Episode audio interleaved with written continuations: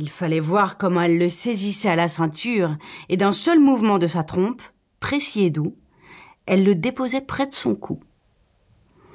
Quand Chivi faisait de brefs appels de ses orteils nus à la base de son oreille, avec docilité, Cogna avançait. Quand il lui frottait le flanc de haut en bas de son talon, elle reculait. L'agile cornac descendait à terre vingt fois le jour en glissant le long de son oreille droite. Vingt fois, elle le remontait d'un élégant mouvement de sa trompe enroulée. Il travaillait en si parfaite harmonie qu'on eût dit en les voyant quelques figures de ballet. La vie suivait ainsi paisiblement son cours.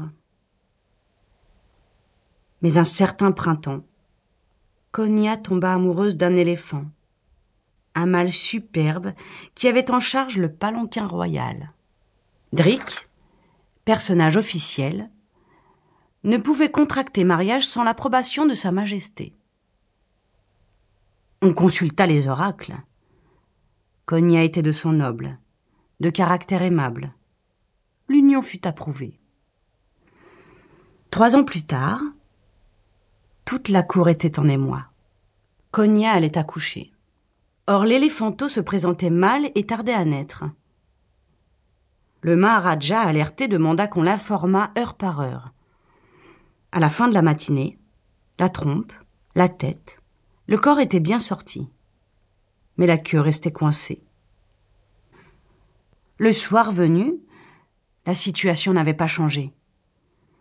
On réunit un conseil d'urgence. Les ministres, les courtisans, le grand chambellan donnaient leur avis. De temps en temps, on faisait appeler Chivy, le cornac. Alors, demandait Sa Majesté. Rien de nouveau, sire. La queue est toujours coincée. Et la discussion reprenait.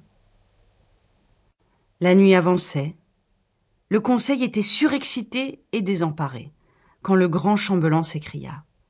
Sire, la situation est trop grave. Je suggère que l'on fasse venir Mara la sorcière.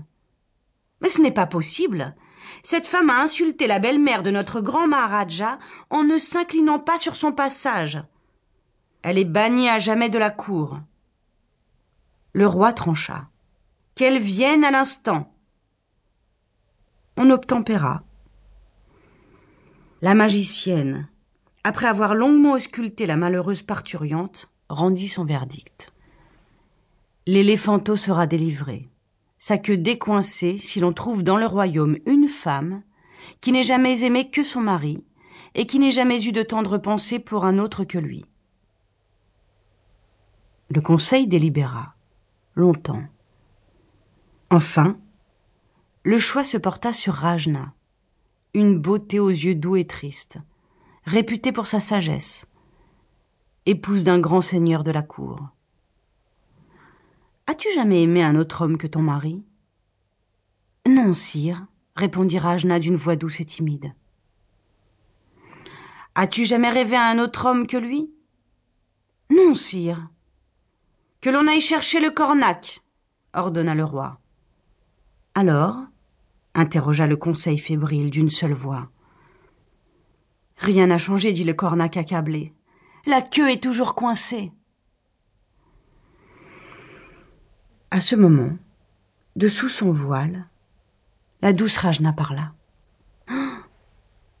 Je me souviens maintenant, dit-elle d'une voix étouffée, que passant par hasard dans la cour du palais, j'ai vu une fois ce jeune homme avec son éléphante, et il était si adroit que, conclut-elle dans un sanglot, mon cœur pendant une seconde a battu pour lui.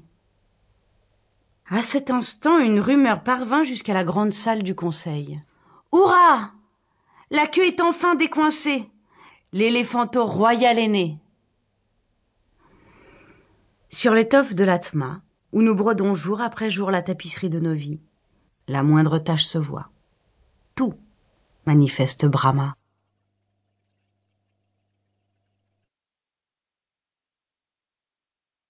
Veux-tu être empereur? En ce temps-là, Heiankyo, ce qui signifie capitale de la paix et de la tranquillité, était un lieu enchanteur.